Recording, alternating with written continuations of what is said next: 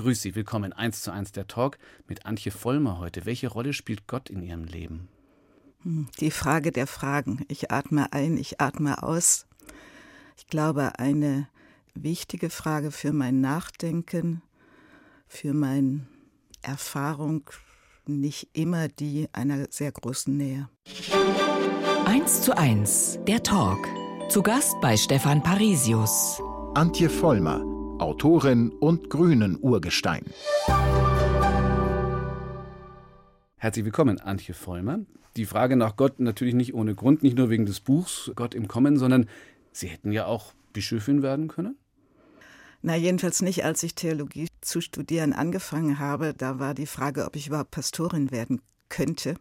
Deswegen bin ich damals auch nicht in meine Nähe nach Bethel gegangen. Das war eher ein bisschen pietistisch geprägt, sondern gleich nach Berlin. Also wenn überhaupt, dachte ich, als Theologin muss man in die Großstadt. Aber ein bisschen auch, weil da auch so viel los war. Aber es hat ja dann doch geklappt später, also mit äh, Geschichte in der Kirche, als Pastorin dann teilweise auch. Hätte ja irgendwie dann schon vielleicht weitergehen können.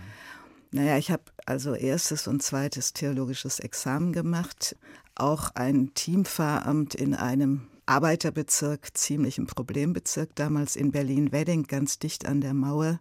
Aber da hatte ich dann schon die Frage, ob es die Berufspraxis war, die ich mir so vorgestellt hatte. Ich kam nämlich fast vom Friedhof nicht mehr runter. Das war die Hauptamtstätigkeit und ich war erst Anfang 20. Und dann habe ich noch eine zweite Ausbildung in Erwachsenenbildung gemacht. Und das mit der Politik kam ganz viel später mhm. und war auch ein reiner Zufall. Das war, weil Sie sich damals mit Landwirtschaft beschäftigt haben. Ich war dann und die Grünen brauchten gerade jemand. Ich war dann schließlich doch in Bethel mhm. in einer Heimvolkshochschule die so eine Tradition in der Geschichte der Jugendbewegung hatte und von daher auch immer eine ziemliche Offenheit für diese ökologischen Fragen. Und die Bauern fingen an, ihre Höfe umzustellen.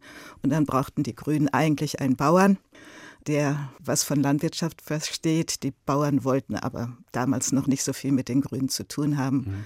Und so bin ich dann als Ersatzkandidatin sechs Wochen später im Bundestag gesessen, ganz dicht neben Hans-Jochen Vogel und habe mich sehr gewundert. Und war noch gar nicht mal Mitglied der Grünen damals? Noch ne? nicht mal Mitglied der Grünen, nein. Das kam dann erst später. Die Kirche haben Sie aber weiter begleitet. Waren da dann in der EKD auch aktiv in den verschiedenen Ämtern? Ich war in der Synode ich war beim Kirchentag im Präsidium, vor allen Dingen war ich aber immer auf Kirchentagen.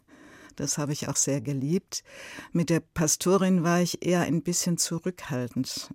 Das hat mit meinem Grundverständnis zu tun, was in dem Buch auch auftaucht, nämlich dass sich Politik und Religion trennen müssen dass man nicht den Zugriff über die eine Möglichkeit, zum Beispiel die Predigt, mit der politischen Debatte verwechseln darf. Ich finde, das ist ein Hauch zu viel Macht über die Menschen, wenn man das dann auch noch mit religiöser Sprache und mit religiöser Vollmacht versieht. Und das ist eine nicht geringe Kritik von mir an vielen Politikern, dass sie ihre rationalen Botschaften, denn Politik ist rational, und auf Kompromiss angelegt und auf Korrigierbarkeit und nicht auf Ewigkeit, dass sie das dann mit missionarischen Zielen und missionarischer Inbrunst überhöhen und sich dadurch mächtiger machen, als sie eigentlich sein dürfen. Würde dann vielleicht direkt zu der Problemstellung führen, die Sie auch beschreiben, dass also dann im Gegenpol Religion so emotional sein muss, dass sie sich dann den rationalen Kriterien teilweise verschließen muss. Ja, genau. Also ich glaube, ich hatte früher nie viel mit Luthers Zwei-Reiche-Lehre zu tun, aber vielleicht hat er das sogar gemeint, dass er gesagt hat, da herrschen unterschiedliche Gesetze, da sind auch unterschiedlich Mächtige mächtig und da sollte sich auch die Sprache unterscheiden. Wo haben Sie denn dankbarere Zuhörer gefunden? Als Pastorin oder als Politikerin später? Also ich vermute als Pastorin in den Predigten. Da widerspricht man auch nicht so leicht, oder? Da widerspricht man nicht. Da sind die Menschen auch berechtigterweise offener und vertrauender und gucken nicht immer nach dem Punkt, wo sie die böse Macht, den bösen Politiker, und das sind sie ja dann schon, wenn sie Abgeordneter sind, widerlegen oder einen Verrat wittern oder einen Widerspruch zwischen Worten und Taten. Aber das ist okay. Also ich begrüße das. Ich begrüße dieses Auge in Auge sein mit der Politik, wenn es bestimmte Regeln einhält. Und ich finde richtig, dass man über die Situation nachdenkt, die viel offenere Situation in einer Predigtsituation. Aber wenn ein Politiker seine Mission wie einen Gottesdienst vor sich herträgt, dann ist höchste Aufmerksamkeit angebracht. Umgekehrt sind das aber oft dann die Politiker, die eben ja dann so charismatisch vielleicht wirken, eben weil sie ihre Sache anders vorbringen und verkaufen, die dann entsprechend leichter möglicherweise auch von den Menschen wahrgenommen werden sehr interessant. Also man wünscht sich ja, und gelegentlich hat man auch Charismatiker in der Politik, aber wenn ich genau hingucke, wer war charismatisch unter den politischen Menschen, dann waren das eher leise Leute. Nelson Mandela ist kein unglaublich großer Rhetoriker, noch nicht mal Václav Havel. Der hat sogar einen leichten Stotterer und ist hinreißend. Petra Kelly, Kofi Annan, das sind für mich sehr charismatische Politiker gewesen, die aber nicht mit dieser Art von Gedröhne dahergekommen sind, sondern da war ein Stück des Charismas natürlich auch immer das Zeugnis ihres eigenen Lebens. Joschka Fischer ist ein gewisser Charismatiker mit gewissen Gefährdungen gewesen. Aber schon Mission, also da hätte man schon diesen missionarischen Eifer und ein bisschen vom Rationalen weggehende schon wahrnehmen können. Genau, aber der ist auch gelegentlich an dem Rand gewesen. Also wenn er seine Partei nicht überzeugen konnte, ein bisschen mehr im Arsenal der religiösen Inbrunst zu wählen, um über die Hürde rüberzukommen. Also nehmen wir mal damals den Parteitag in Bielefeld, wo es um die Kosovo-Entscheidung ging. Da musste schon der Appell an Auschwitz mitgenannt werden, um das hinzukriegen. Effekthascherei. Nein, es ist auch manchmal eine Not. Und das Wissen, dass man mächtiger wird, wenn man so redet, dass die Menschen einfach nicht mehr widersprechen können. Nicht um ihnen ums Maul zu gehen, aber viele würden tatsächlich vermutlich sagen, wenn man charismatische Politiker aufzählt, dass sie dazugehören. Auf eine ganz andere Art und Weise, vielleicht eher auf die leise, die sie gemeint haben. Also, das kann ich irgendwie sehr schwer kommentieren, ja. aber ich ergänze es mal damit, dass ich immer gesagt habe, ich weiß gar nicht, ob ich so eine richtige Politikerin war. Ich bin da ja ein bisschen eine Grenzgängerin gewesen und ich meine, charismatische Politiker müssen sich ganz und gar mit ihren Gruppen verbinden und bei mir gab es, glaube ich, immer so einen kleinen Abstand, den ich gar nicht wollte, aber der, glaube ich, in meinem Wesen begründet ist. Eins zu eins der Talk mit Antje Vollmer. Anlass und guter Grund ist äh, ein neues Buch, das sie geschrieben hat, Gott im Kommen, gegen die Unruhestifter im Namen Gottes. Was ist das jetzt? Ist das ein Religionsbuch für Erwachsene? Ja, könnte man ein bisschen sagen. Ich habe mir dreierlei Gruppen vorgestellt. Einmal die, die zunehmend nach Religion fragen und ganz wenig davon wissen aber damit auch die Tendenz aufgreifen, die es weltweit gibt. Also die Ruhe, die es in religiösen Fragen bei uns gibt, das gewisse Desinteresse, das ist ja völlig atypisch. Überall sonst in der Welt gibt es große Bewegungen, die Leute verlassen ihre alte Religion, nehmen eine neue an. Und gerade die früher atheistisch geprägten Gesellschaften verlangen unglaublich nach Religion, nach, nach solchen Fragen. Da das ist überraschend eigentlich, wenn man sich das anschaut, dass da ganz einfach erklärt wird. Also mal kurz die verschiedenen ja. Weltreligionen, die mono, monotheistischen in jeweils so acht, neun Seiten. Wissen wir wirklich so viel zu wenig drüber? Ja, das habe ich ganz besonders für die zweite Gruppe getan, ja. nämlich die so aggressiv ist auf Religion. Mhm. Ja, das gibt es ja jetzt auch. Es gibt jetzt Dawkins, es gibt dieses Buch über den Gotteswahn, über den Gotteseifer. Es gibt Leute, die sagen, das ganze Elend der Welt, inklusive des 11. Septembers und der Taliban, ist mit den Religionen in die Welt gekommen. Und denen muss man erst mal sagen, sie müssen etwas von dem wissen, was sie so teilweise hysterisch hassen. Und da ist es schon ein Versuch zu sagen, wie kommt es überhaupt zu Religionen? Und die dritte Gruppe ist die, über die wir schon gesprochen haben, die Religion oder religiöse Essenzen benutzen zu eigentlich politischen Zwecken. Und alle drei Tendenzen finde ich jedenfalls so, dass man sich damit beschäftigen muss, weil es verändert sich was. Und die Frage war natürlich, ist das alles so eine Art apokalyptische Aufladung der gesamten Weltsituation, mhm. dieser fiebrigen Erwartung, ist mit dem Kommen von Religionen auch das Kommen Gottes verbunden. Manche, dieser neuen Propheten nehmen das ja für sich in Anspruch, dass sie sagen, wir sehen schon die Zeichen der Endzeit, insbesondere die, die das politisch ausnutzen wollen. Wir sehen schon die Zeichen der Endzeit und wir erklären sie euch und wir zeigen euch auch den sicheren Weg zum Heil, der aber in der Regel mit beinhaltet, dass man gerne die Welt untergehen das sehen möchte. Das ist ja eigentlich das Absurde, ne? dass man sagt, Gott im Kommen könnte ja eine frohe Botschaft eigentlich sein, aber in der Regel ist es so, dass erstmal muss die Erde untergehen, damit dann das Reich Gottes in welcher Form oder welches Gottes auch immer dann zum Tragen kommt. Ja, ich bin ja sowieso in meinem ganzen Leben eine bekennende Antihysterikerin. Aber diese apokalyptische Hitze, die finde ich ganz besonders gefährlich. Ich finde sie politisch sehr gefährlich. Ich finde sie gefährlich für Menschen, weil sie sie verführen kann. Und ich finde sie auch gefährlich für den Umgang mit der Welt, weil die nämlich gerade im Moment eine große Sorgfalt braucht. Da sind aber natürlich dann, anknüpfend an vorhin, die Menschenfänger in dem religiösen Bereich noch eben mit einer anderen Mission und noch mit viel mehr Kraft ausgestattet, die das natürlich genau ausnutzen und genau wollen. Das ist ja auch genau das, was gesucht wird von diesen ganzen Sinnsuchern, die mehr und mehr auftauchen jetzt. Ja, genau. Also man kann das sogar, wenn man ein bisschen von der Sprache und von den alten Texten versteht, kann man sogar an der Sprache belegen dass es um Ermächtigungsversuche geht, das heißt, auch über die hm. Seelen von Menschen. Warnen Sie jetzt also vor Religion? Nein, ich sage ja, man muss sie erst mal kennen, um besser den Missbrauch bekämpfen zu können, um ihn auch schneller zu entdecken. Das ist vielleicht ganz besonders wichtig für Menschen, die zum allerersten Mal mit Religion, mit dieser ersten ursprünglichen Sehnsucht zusammenkommen und diese Erfahrung und diese Tradition noch nicht haben.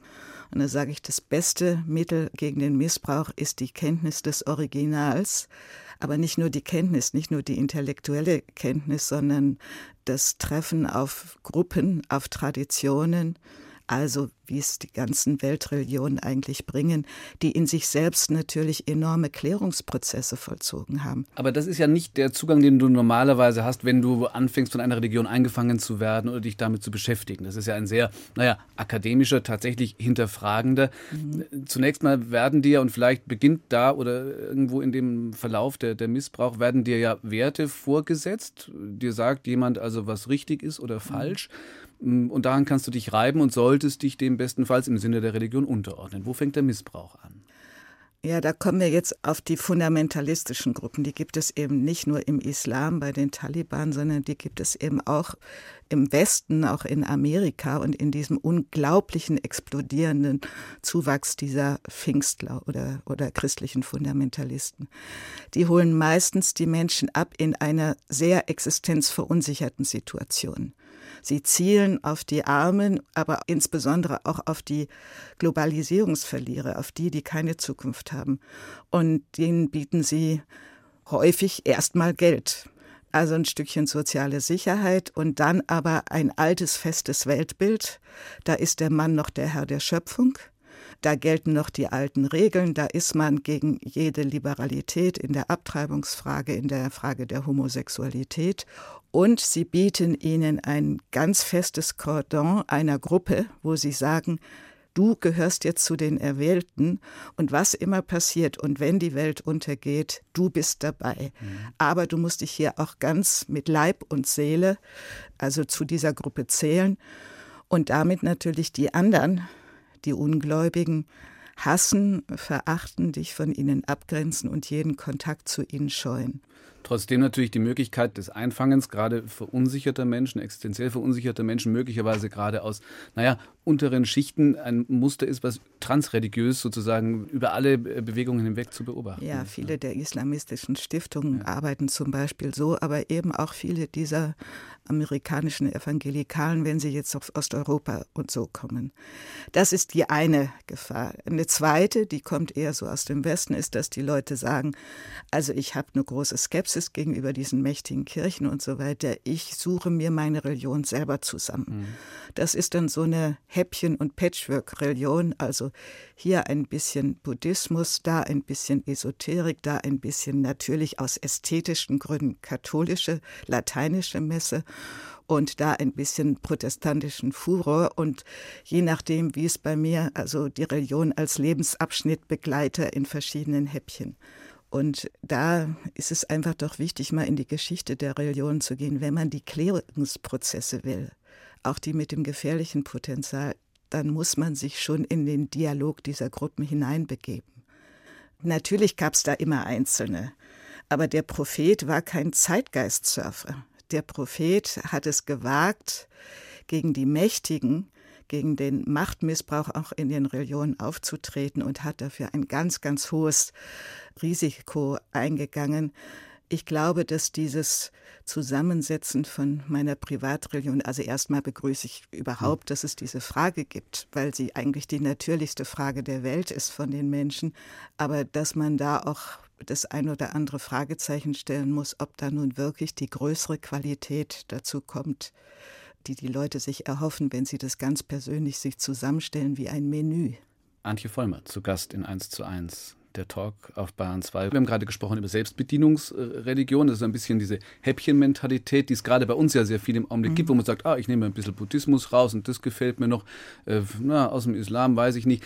Man könnte optimistisch sehend sagen, das ist ja ungefährlicher, weil wenn man sich von jedem, aus jedem Dorf einen Hund nimmt, dann läuft man nicht so sehr Gefahr, möglicherweise in äh, sich zu sehr den Kriterien einer Religion zu unterwerfen. Das könnte man sagen und es gibt auch Schlimmeres, als sich in vielen Religionen zu bedienen. Dahinter steckt ja doch die eine Suche, die die Menschen einfach seit Jahrtausenden beschäftigt hat. Ich glaube nur, es ist ein guter Rat, und es gibt ja sogar der Dalai Lama, an einer Stelle doch tiefer einzusteigen. Also mit Religionen kann man, jedenfalls mit Gott, kann man ein Leben lang zu tun haben das ist wie mit der Welterkenntnis. Man kann überall rumsurfen oder man kann sagen, es ist wichtig für mich auch für meine eigene Verortung, meine Wurzeln zu klären. Und vielleicht komme ich da in dieser Reise dann sogar noch ein bisschen weiter. Na, wenn ich mir natürlich aus vielen verschiedenen Angeboten, mhm. spirituellen Angeboten, einen Gott, eine Richtigkeit mhm. zusammenstellen kann, tue ich mir vielleicht leichter in einer Gesellschaft, in einer Welt, gerade bei uns hier im Westen, die ja so sehr auf Individualisierung, ist ja nicht nur meine, mhm. meine Arbeitsoberfläche auf dem Computer individualisiert, alles wird auf mich zugeschnitten. Also ich schreibe ja am Ende meines Buches, dass ich mir solche Grenzgänger, allerdings welche mit Wurzeln, aber solche Grenzgänger gerade wünsche, weil ich glaube, sie können Kundschafter sein, gerade in einer Welt, wo sich Religionen gegeneinander blockieren oder aufmarschieren, Allerschlimmste, Gotteskämpfer, die mhm. sich bekämpfen müssen, weil sie sich gegenseitig für das Reich des Bösen erklärt haben.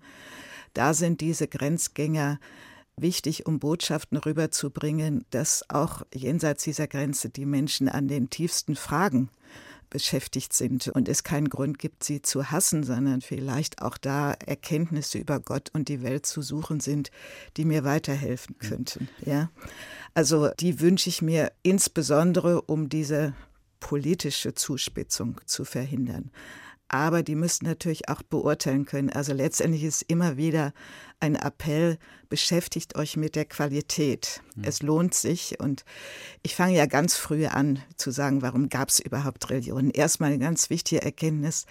Auch die Ethnologen haben keine Gesellschaft gefunden, die nicht Religion hatte. Sodass dieser Versuch, wir schaffen das jetzt alles nur allein aus Menschenkraft, in der Regel auch wieder bei einer Gegenreligion endet.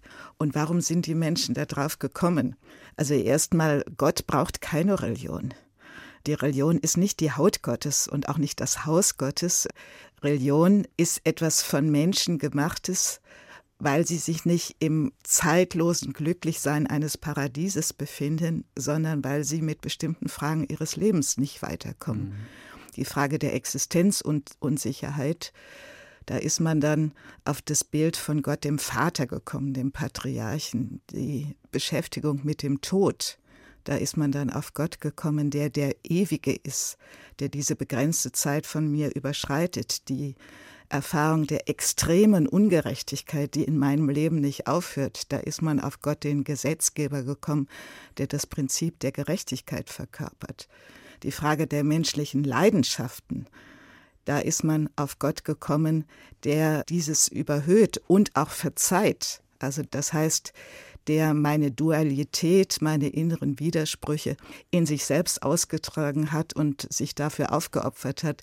Also die Frage der Philosophen hat nicht alles, was ist einen letzten Urgrund, das sind die, die Religionsfragen der Menschen. Und da sieht man, dass sie hochmodern sind und dass es sie immer gegeben hat und wahrscheinlich auch immer geben wird. Mhm. Aber gerade wenn man das aufgreift, was Sie gerade gesagt haben, mit dem Reich des Bösen oder der Achse des Bösen, diese Auseinandersetzungen, die natürlich von einem, letztlich von einem absoluten Anspruch haben, äh, kommen, den aber ja eigentlich eine Religion haben muss, weil sie muss dir ja aufzeigen, was ist gut.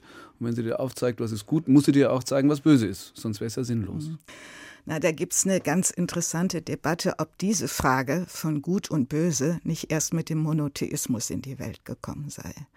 Also viele, die sich mit den früheren Religionen beschäftigt haben, zum Beispiel der berühmte Jan Assmann, der Ägyptologe, der sagt, früher war eigentlich für die Menschen die ganze Welt durchgeistigt, verzaubert. Jeder Berg, jeder Fluss, jeder Ausblick ins Tal hatte eine Erinnerungsstätte Gottes, man konnte ihn da anrufen. Das heißt, Gott war einfach in der Welt und er war überall irgendwo vorhanden und wurde in tausend Formen verehrt.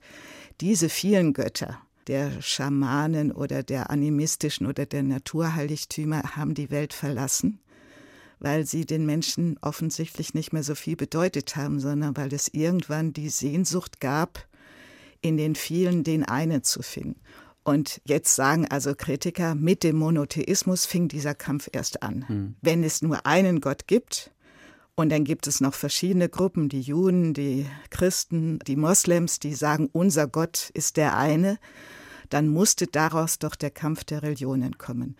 Das ist schon eine sehr ernstzunehmende Frage und natürlich hat das Kriegerische in diesen Zeiten zugenommen und auch die Härte, weil natürlich mit diesem einen Gott dann dieser Wahrheitsanspruch verbunden ja. ist. Antje Vollmer, zu Gast in 1 zu 1, der Talk auf Bayern 2. Wir reden gleich weiter nach Musik von Kaide Eastwood und Johnny Mitchell, Trouble Man.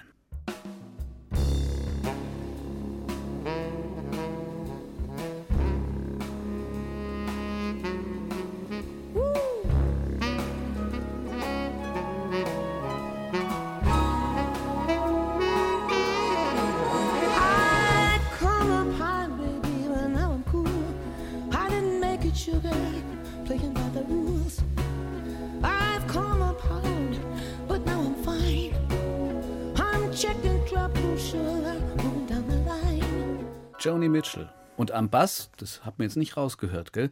Kylie Eastwood, der Sohn von Clint Eastwood. Alles eine Familie. ja. Jedenfalls in Amerika. In Deutschland ist mit dem Zusammenhang der Pop- und Rockmusiker nicht so weit bestellt. Schade eigentlich. Ja, aber dann vom Bürgermeister zum Schauspieler, auch das ist ja bei Herrn Eastwood, auch das gibt es aber vermutlich eher nur in Amerika. Ja, ja. Wobei dann natürlich das Showbusiness dann und die Politik, jetzt sind wir aber dann wieder dabei, dass die Politik sich auch solcher charismat oder vermeintlich charismatischen Showmethoden mehr bedient, ja. die eigentlich in der Religion nur zu Hause sein Das war ja der Grund, warum ich mal gesagt gesagt habe, man braucht solche Lieder auch in der eigenen Sprache, weil da muss man ganz dicht an den Leuten sein und an dem, was im Moment passiert. Dafür ist Joni Mitchell immer ein ganz tolles Vorbild gewesen. Wir hören gleich ein anderes Lied, aber äh, absichtlich nämlich in, in unserer Sprache, äh, was auch einen, einen religiösen mhm. Bezug hat. Aber das, das hören wir mhm. dann gleich, weil Sie ja tatsächlich eine Kämpferin waren, auch für deutsche Musik im Radio und so, ne? Nicht für deutsche Musik, sondern für Musik, die hier produziert ist und ja. in eigener Sprache. Gut, jetzt haben wir ja? das präzise gemacht. Gut. Aber vorher noch der Weltuntergang, okay? Also, weil wir da ja noch hin wollten, weil Sie ja auch gesagt haben, das ist noch ein ganz wichtiger Punkt, der ja auch letztlich zu dem Unwohlsein führt, den ganz viele haben, wenn sie sich anschauen, was jetzt mit Religion gemacht wird. Ja. Äh, also, dass also da so viele Weltuntergangsszenarien aufgebaut werden, die Menschen am Ende dazu bringen, naja, im Zweifel mit Sprengstoffgürteln oder, oder mit Flugzeugen sich umzubringen und andere mit ins Verderben zu reißen. Braucht Religion als letzte Drohung aber nicht auch einen Weltuntergang? Das ist genau die Frage. Ich glaube, dass man damit am besten antwortet mit Jesus von Nazareth, der gesagt hat, das Reich Gottes ist schon mitten unter euch. Und wann immer ihr die Armen und Unterdrückten seht, dann wisst ihr mehr vom Reich Gottes, als in, in jeder Zukunft kommen kann. Aber natürlich sind die Apokalyptiker derzeit stark unterwegs. Und insbesondere gibt es auch im Islam solche Tendenzen, zu sagen, wir warten auf die Wiederkehr des elften Iman, des wirklich Gerechten, und der wird dann uns endgültig das Reich schaffen. von dem wir immer geträumt haben und das wir gehofft haben. Und es gibt solche Interpretationen seit dem 11. September im Westen, mhm. gerade in manchen fundamentalistischen Kreisen, die sagen, guckt rein in die Offenbarung Johannes und dann werdet ihr sehen, alles ist dann ein, ein entschlüsselbares Zeichen, dass es auf diese letzte Schlacht zugeht. Und die findet dann also bereite Gotteskämpfe. Und dem kann man nur widersprechen, wenn man in die Texte reinguckt und wenn man sie begreift. Und zum Beispiel die Offenbarung Johannes, um die geht es, das ist die Apokalypse, das ist nichts als ein Trostbrief an eine extrem verfolgte Gemeinde, die so verfolgt war, dass man sogar in verschlüsselten Bildern mit ihr reden musste. Also von einer Stadt, von einem Lamm, von einem Löwen. Und das war so geschrieben, damit die nicht verzweifeln, damit die nicht aufhören mit ihrem Glauben. Und deswegen sollte ihnen gesagt werden, glaubt nur daran, dass alles hat seine Zeit und seine Begrenzung und dann wird Gott euch helfen. Wenn man dieses jetzt aber auf große weltgeschichtliche Epochen überträgt, mhm. dann überträgt man es auf die weltliche Machtpolitik. Und dagegen habe ich eigentlich das ganze Buch angeschrieben, mhm. weil ich gesagt habe, das ist nicht Religion. Und ihr werdet in der Geschichte aller Religionen Perioden finden, die genau diese Art von Zuspitzung, die letztendlich den Weltuntergang billigend in Kauf nimmt, damit Gottes Reich endlich kommt, die das bekämpft haben. Und er findet viel eher in denen, die sich um die Welt sorgen, in denen, die sich um die Armen und um die Verfolgten sorgen, in denen findet ihr viel mehr von Gottes Reich als in all diesen apokalyptischen Bildern. Aber es ist gefährliches Denken und man muss ihm sehr heftig und mit Kenntnis widersprechen. Ja. Oder sich möglicherweise einfach ein bisschen insofern zurückziehen. Sie schreiben auch das in Ihrem Buch, eigentlich hatten wir es in Europa ganz gut, weil wir hatten unsere Religionskriege, äh, die als 30-jähriger Krieg verkauft werden, eigentlich 100 Jahre gedauert haben. Und seitdem scheint es bei uns eine Gefahr, sich darauf bei uns einzulassen, nicht mehr zu geben. Ist das eine Entwicklung? Naja, also, äh, also wir hatten es ganz gut, ist schön gesagt. Wir haben äh, fast ganz Europa ruiniert. Also als haben es heute ganz gut, meine ich. Als Ergebnis dieser Schlachtmannschaften äh, war die Hälfte Europas tot und alles war auf 100 Jahre zerstört und so weiter. Das ist ein Vorbild wie es sein könnte, wenn wir das auf die ganze Welt übertragen, zum Beispiel auf diese große Religionsauseinandersetzung. Und die Europäer haben danach gefunden, wir zivilisieren das, wir trennen Staat und Kirche, wir beruhigen das, wir verbürgerlichen das, wir nehmen die Hitze aus der Religion. Und dieses Modell bieten wir natürlich jetzt der Welt an. Es kann nur echt sein. Also wenn ich mir jetzt einen Moslem, der neu an die Fragen seiner Religion herankommt, vorstelle, dass wir ihm gar nicht so sehr imponieren. Man muss sich ja nur mal vorstellen, die reden ja nicht hier in Talk 2 fundiert über Religionen, mhm. sondern die schaffen sich ein Bild unserer Gesellschaft, zum Beispiel, wenn sie einmal durch unsere Medien zeppen. Und dann sagen sie, das ist ein verruchter Kontinent, der hat überhaupt keine Religion mehr, das finden wir nicht attraktiv. Das heißt, auch um in dieser Anfrage die es natürlich aus Teilen der Welt kommt, habt ihr überhaupt noch eine Religion? Ist ja. euch das eigentlich noch wichtig? Fragt bei euch überhaupt noch jemand nach Gott? Auf die wird man irgendwann antworten müssen. Wir zivilisieren, das fand ich spannend. Also muss man Religionen erst zivilisieren, um sie ja stabil und ohne Gefahr leben zu können. Ja, da Religion etwas Menschengemachtes ist, ich erinnere nochmal, Gott braucht sie nicht, muss man das wie alles Menschengemachte zivilisieren, aber gleichzeitig sich darum sorgen, dass die, nicht die Kraft verloren wird. Im Augenblick ist also die Zivilisierung zum Beispiel ein Problem der jetzigen Phase des Islam ganz sicher. Aber das Leben in der Religion zu erhalten, überhaupt die Frage nach Gott offen zu halten, auch darauf Antworten zu suchen und sie für unsere Zeit zu interpretieren, das ist sicher ganz sicher ein Problem von mhm. uns. Aber umgekehrt, um noch einmal kurz im Islam zu bleiben, also wenn diese Zivilisierung bedeuten würde, dass also eine Verbürgerlichung, also dass dann ein absoluter Anspruch aufgegeben würde oder es einen mhm. Staat gäbe, der naja nicht religionsfrei, aber vergleichsweise unabhängig davon ist, sehen Sie da eine Bewegung, eine große tatsächlich hin im Augenblick? Also ich stelle die These auf, dass wie alle anderen auch der Islam reformfähig ist. Und eigentlich war das auch über Jahrtausende gar keine Frage.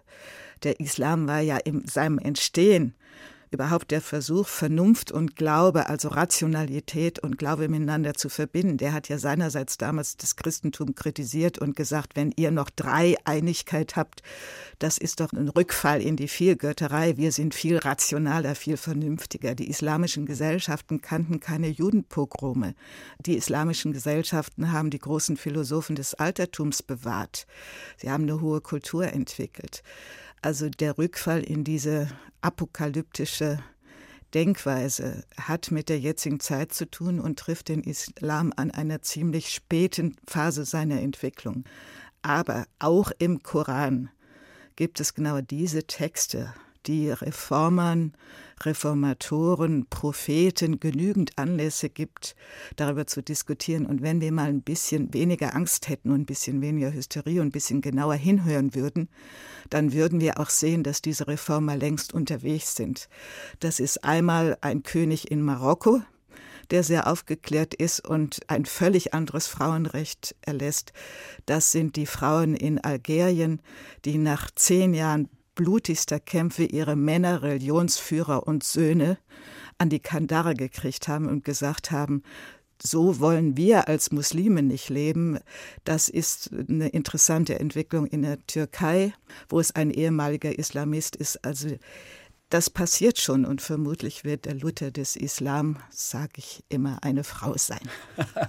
Den warten wir ab. Antje Vollmer war fast eine ganze Stunde jetzt schon bei uns, die ja, äh, deswegen haben sie aus gutem Grund gespielt, das angestoßen hat mit der, also Sie haben mich gerade schon korrigiert, mehr Musik aus Deutschland, muss ja nicht unbedingt auf Deutsch sein. Man hat so den Eindruck, seit Sie das angestoßen haben, dass das ganz gut funktioniert. Vielleicht nicht unbedingt nur wegen Ihnen, aber es ist im Augenblick wieder so eine, eine Welle, wo man eigentlich mehr Heimisches bei uns auch hört. Ja, ich wollte einfach die vielen wirklich großartigen Musiker, die wir hier haben, anregen, mehr ihr eigenes auszudrücken. Das ist auch ein Stückchen Protest gegen den Einheitssong der Globalisierung, den es ja auch gibt. Mhm. Also je mehr Vielfalt, umso dichter bleibt es an den Menschen dran. Schreiben Sie sich das auf die Fahnen ein bisschen, dass da wirklich mehr passiert? Äh, wenn da nicht Druck kommt, immer wieder, dann geht es ganz schnell wieder in die alten kommerziellen Bahnen zurück. Es wird ja ein spannendes Jahr überhaupt. Deswegen frage ich nach, schreiben Sie sich das auf die Fahnen, weil das ist so das Jahr der Jubiläen.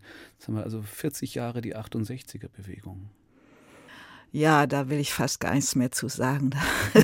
Das hat mich nun schon mein ganzes Leben beschäftigt. Aber mich interessiert 68 Einmarsch in Prag. Das interessiert mich, weil die Frage ist, ob nicht ganz Europa eine völlig andere Entwicklung genommen hätte, wenn die Russen damals nicht einmarschiert wären und wenn die nicht eine Chance gehabt hätten. Also das ist eine der ganz großen welthistorischen Tragödien gewesen. Dann vor 25 Jahren, vor einem Vierteljahrhundert sind Sie in den Bundestag gekommen. Richtig. Dann also mit zeitweise drin und draußen. Zufall mit langen Folgen, ja. Gibt es was, also jetzt mal weg von der Quote oder von der deutschen Musik, wo Sie sagen, ah ja, da bin ich tatsächlich zufrieden, da hat sich das gelohnt und es war richtig? Am meisten bin ich froh, dass wir beteiligt waren an dem Nein zum Irakkrieg, weil ich glaube, wir hätten schon längst den nächsten Krieg gegen Iran oder Syrien, wenn es damals nicht dieses Nein gegeben hätte. Das war außerordentlich wichtig. Die Ökologie, für mich persönlich das Stiftungsrecht, äh, das Ende des Terrorismus hier bei uns. Was ich noch nicht geschafft habe und was mich im Moment auch ziemlich nachdenklich macht, ist die Rückkehr des Dalai Lama nach Tibet. Ja. Das hat mit dem Thema Religion zu tun. Das habe ich mir gewünscht, dass diese Religion, die übrigens sehr ursprünglich ist, so eine Frömmigkeit wie in Tibet finden Sie fast nirgendwo mehr in der Welt, dass die wieder an ihrem historischen Platz mit den Führungsgestalten den eigenen stattfinden kann. Aber da bin ich im Moment skeptisch. Aber auch da ist dieses Jahr etwas, wo Sie gesagt haben, das ist eigentlich ganz wichtig, weil jetzt, wenn die Olympischen Spiele in Peking sind, und das muss man vielleicht nochmal erklären, weil zunächst mal will man sagen, ah ja, da würden die, die mhm. Chinesen mhm. doch alles tun, um ihn dann erst recht draußen zu halten. Aber gerade darin haben Sie eine Chance gesehen. Ich habe seit zehn Jahren auf dieses Datum hingearbeitet, weil ich gedacht habe, das ist für die Chinesen so wichtig, also von der Welt anerkannt zu werden. Und sie werden sich furchtbar ärgern, wenn immer dieses Tibet-Problem kommen wird. Und sie wären bereit, dafür einiges zu tun.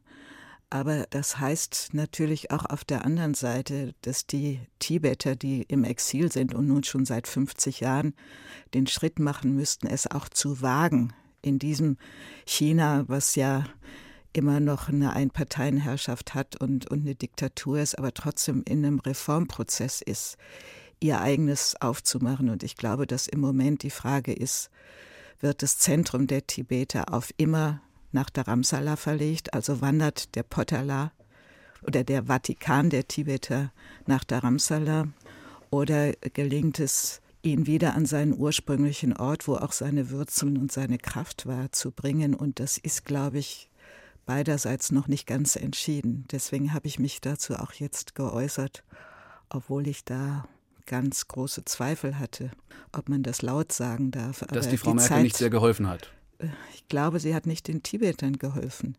Die hätten eine stille Diplomatie gebraucht, um dieses Ziel der Rückkehr zu erreichen.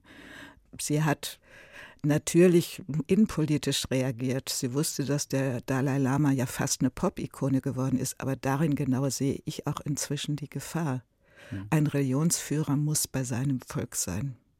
Das heißt, die Ausstrahlung, jetzt kommen wir wieder zu der Religion zurück, die der Dalai Lama auf, auf viele hier hat, mhm. das ist ja ein unglaublicher Zulauf, den er bei uns findet. Ist es nur, weil es für uns so exotisch ist oder ist in der Lehre, die da drin ist, tatsächlich auch was, wo wir sagen, das wird uns hier in dem anderen Religionsmarkt nicht angeboten? Es ist ein Unterschied, der aber viel von diesen exotischen Essenzen hat. Und auch der tibetische Buddhismus brauchte diese Reform, von der wir nun die ganze Zeit gesprochen haben. Zum Beispiel kannte er gar nicht die Trennung von Kirche und Staat, von Religionsführer und Staatsführer. Mhm. Das alles ist ja etwas, was Sie jetzt in der Ramsala ein bisschen versuchen zu praktizieren. Wenn es jetzt nicht klappt bis zu den Olympischen Spielen, erlebt es dann nicht mehr? Dann bin ich sehr deprimiert. Also so eine Druckmöglichkeit, so eine Motivation auch von Seiten der Chinesen kommt nicht so schnell wieder. Ich bin immer noch der Meinung, vielleicht wird er dann alleine zurückgehen als Mönch irgendwann über die Berge, um in seinem Land zu sterben, aber dann wird es nicht mehr die große politische Lösung mhm. sein. Und dann wird in der Ramsala auf Dauer eine Religionszentrale sein, wie andere Religionszentralen. Die wird ihre Weltbedeutung haben, aber auch sie wird dann große Schwierigkeiten haben, diese tiefe Verwurzelung zu haben. Sie ist dann, ich, die Gefahr gibt es bei allen Religionen. Auch der Papst ist gelegentlich eine Pop-Ikone. Also das hilft immer der Propaganda und der Mediendarstellung, aber es hilft nicht immer der spirituellen Vertiefung. Wenn Sie sagen, ich habe es noch nicht geschafft, dass der Dalai Lama nach Tibet zurückgeht, heißt das. Nein, ich, oh Gott. Naja, nein, haben Sie. Eben, das klingt aber, grauenhaft. Aber das, aber heißt, aber das heißt auch jetzt ja nach einige Jahre, nachdem Sie nicht mehr in Amt und Würden sind im Bundestag, Sie arbeiten also in der Abteilung Stille Diplomatie da sicher weiter dran. Ich habe von den vielen Themen, die ich mir vorgenommen hatte, so war dieses Ich damals zu verstehen, ist es das Einzige, wo ich sagen würde, da habe ich noch keinen Erfolg gehabt, das habe ich noch nicht abgeben können, das ist immer noch ungelöst. Das heißt, Sie arbeiten Nur in Bezug von meinem, meiner eigenen Verantwortung und meinem eigenen Engagement. Ich habe nie auch nur zu denken äh, versucht, dass ich das alleine machen könnte. Aber das, Sie machen da braucht man viele Rädchen. Ich bin noch oft in Tibet und ich bin auch noch oft in China. Überhaupt diese Himalaya-Region hat mich immer sehr, sehr interessiert. Gott im Kommen heißt das Buch im Kösel Verlag gegen die Unruhestifter im Namen Gottes von Antje Vollmer. Vielen Dank für die Zeit, vielen Dank für die Stunde.